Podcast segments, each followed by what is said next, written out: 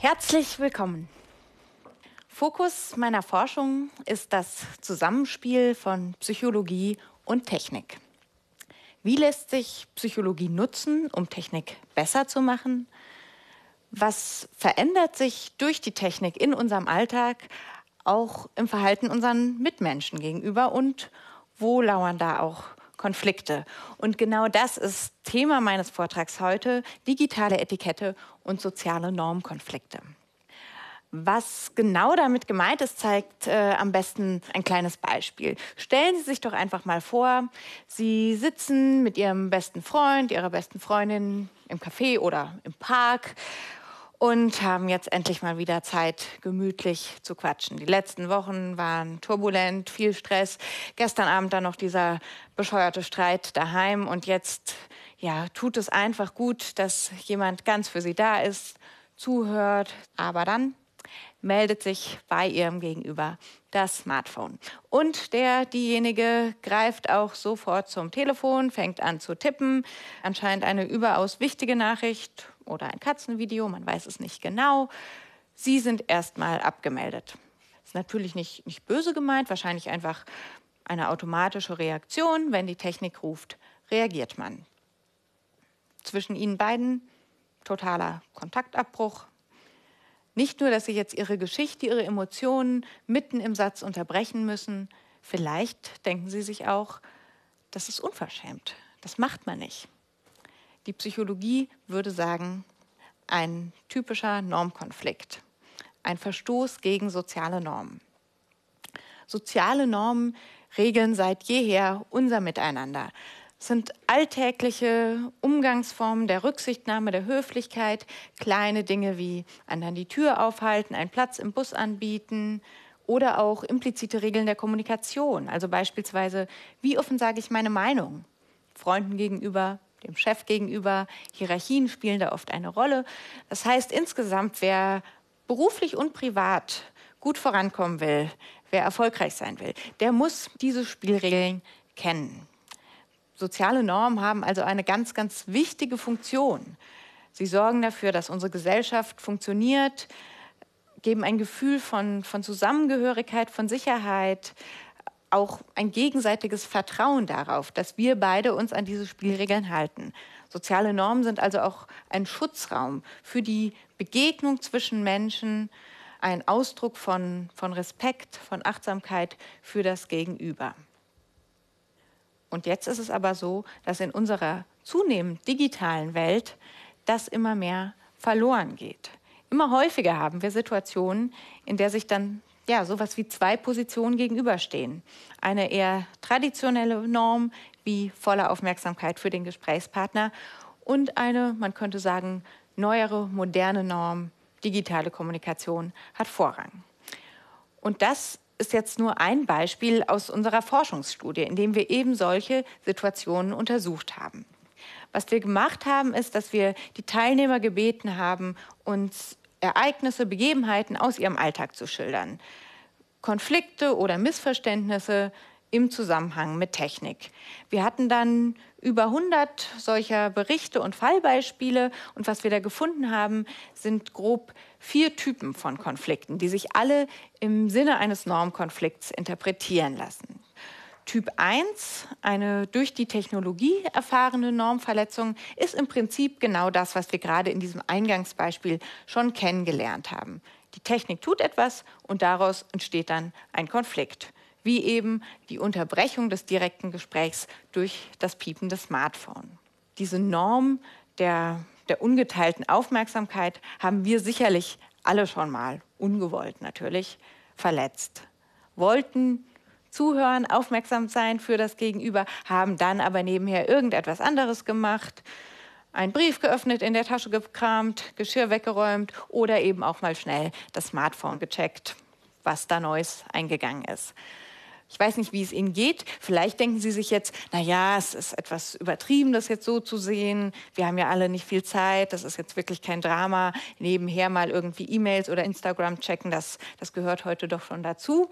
Und ja, wenn man sich so umherschaut, scheint das auch schon weit verbreitet. Gehen Sie mal in ein Café, zählen Sie die Tische, an denen Sie kein Smartphone irgendwo rumliegen sehen. Bin gespannt, ob Sie da überhaupt noch einen finden. Heißt also, wenn man sich diese Entwicklung so anschaut, die Normverletzung wird irgendwo zur neuen Norm. Und das ist Typ 2 in unserer Studie, die Normerosion betrifft jetzt nicht nur die, die Aufmerksamkeit, auch andere Normen erodieren.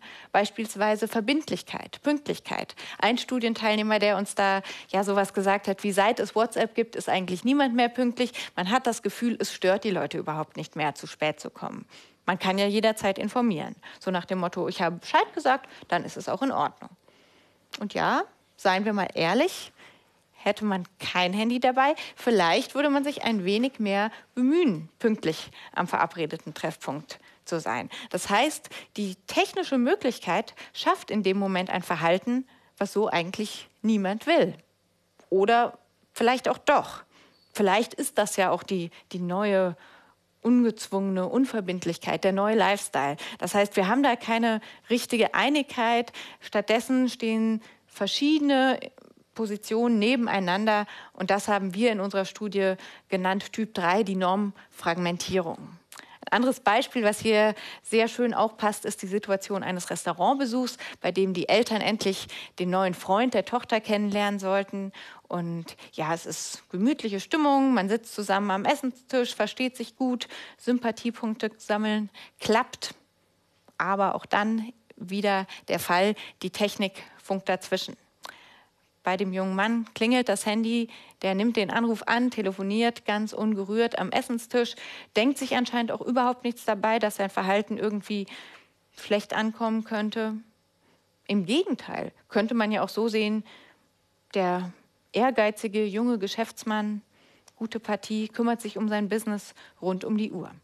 Das heißt, je nachdem, welche Interpretation man hier hat, das gleiche Verhalten wirkt für den einen Fall unverschämt, rücksichtslos, geht gar nicht. Für den anderen Fall ja, ist es vielleicht sogar erstrebenswert, sich so zu verhalten. Noch komplizierter wird das Ganze, wenn Technik jetzt neue Formen der sozialen Interaktion schafft, für die es noch gar keine etablierten Normen geben kann. Was zum Beispiel gilt für diese äh, Kommunikation per Chat, also Dienste wie Skype, WhatsApp. Eine mögliche Interpretation wäre ja, man sieht es wie ein direktes Gespräch, wie einen direkten Kontakt, nur eben vermittelt über die Ferne.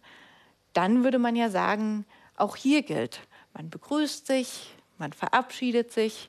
Wenn man eine Frage gestellt bekommt, dann, dann antwortet man, am besten auch sofort. Das heißt, man verlässt nicht unvermittelt den Raum, lässt den anderen blöd dastehen. Genau das passiert ja aber gewissermaßen oft in WhatsApp. Hier auch zum Beispiel eine Studienteilnehmerin, die etwas frustriert war über ihren Freund und uns eben beschrieben hat, ich sehe genau, er hat meine Nachricht gelesen, das sehe ich an den blauen Haken, stundenlang keine Antwort. Ich aber warte auf die Antwort, möchte gemeinsam den Tag planen, fühle mich frustriert und vernachlässigt. Ja, da kann man jetzt fragen, wie ist das zu bewerten, das Verhalten des jungen Mannes? Ist das eine Unverschämtheit, eine Provokation oder aber hat er einfach eine ganz andere Interpretation von WhatsApp. Sieht es nicht wie ein Gespräch, sondern eher wie ein Briefwechsel. Und man antwortet eben dann, wann es passt, je nach Zeit und Belieben. Das heißt, hier prallen wieder zwei Interpretationen der gleichen Situation aufeinander und je nachdem, welche Parallele man nun zieht, kommt man zu anderen Schlussfolgerungen, was gutes und schlechtes Benehmen ist. Da herrscht eben keine rechte Einigkeit, daher von uns bezeichnet als Typ 4 die Norm Konfusion. Ähnliches kann man auch sehen äh, in sozialen Medien, beispielsweise die Geburtstagseinladung über soziale Medien. Da eine Teilnehmerin, die uns berichtet hat, ich habe meine Geburtstagseinladung in Facebook als Veranstaltung erstellt und diese an ungefähr 20 Personen gerichtet. Manche Leute melden sich zurück, sagen zu oder sagen ab. Andere von denen höre ich überhaupt nichts. Ich persönlich äh, würde erwarten, dass ich eine Rückmeldung bekomme, bin traurig, wenn das nicht passiert, andere aber würde das vielleicht gar nicht stören. Das heißt, dieser Teilnehmerin ist die Normkonfusion sogar bewusst. Sie sagt, ich bin traurig, andere würde es nicht stören. Frustriert ist sie aber trotzdem am Ende. Und diese Reaktion und auch diese Entwicklung insgesamt sind aus psychologischer Sicht total nachvollziehbar. Denn wenn soziale Normen gebrochen werden, dann wirft es vieles durcheinander, erzeugt Unmut, Distanz zwischen den Menschen, wird auch sehr deutlich, wenn man äh, die Parallelen zu interkulturellen Konflikten betrachtet, die auch oft aus unterschiedlichen sozialen Normen entstehen. Also ganz alltäglichen Regeln des Miteinanders so selbstverständlich, dass wenn man mit ihnen aufgewachsen ist, man gar nicht auf die Idee kommt, es könnte auch anders sein. Beispielsweise, wie bildet man eine Warteschlange im Supermarkt? Oder auch Pünktlichkeit, also wenn ich sage, ich komme zu dir morgen um vier, meine ich dann auch, ich komme um vier oder fünf nach vier oder kann das auch fünf oder sechs werden? Da gibt es große Unterschiede zwischen den Kulturen. Und wenn man das weiß, lässt sich damit natürlich auch umgehen. Man kann das Verhalten des anderen richtig einordnen. Man weiß, dass unhöflich wirkendes Verhalten nicht unbedingt unhöflich gemeint ist. Und genau so gibt es heute auch unterschiedliche Digitalkulturen.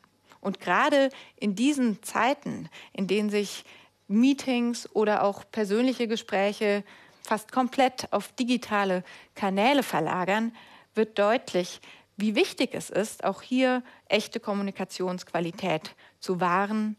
Das heißt, wenn Sie das nächste Mal den Kopf schütteln über Ihre Mitmenschen, betrachten Sie es mal aus der Perspektive sozialer Normen.